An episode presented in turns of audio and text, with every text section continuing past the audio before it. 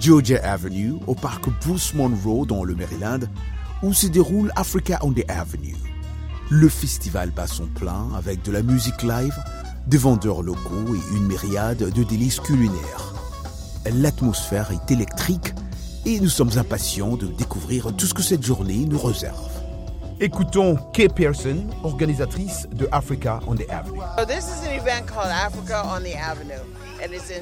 Africa on the Avenue est une occasion exceptionnelle de célébrer notre héritage africain et de partager notre culture avec la communauté. Nous sommes fiers de montrer euh, la diversité et la beauté de l'Afrique à travers la musique, la danse, l'art et la cuisine.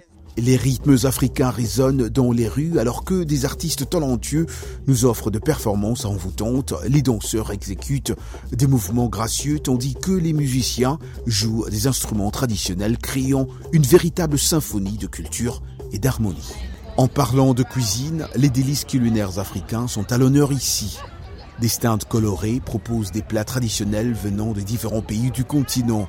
Des saveurs exotiques éveillent les papilles et les festivaliers se délectent de mets succulents comme le jollof rice, le poulet yassa ou encore les beignets de banane plantain.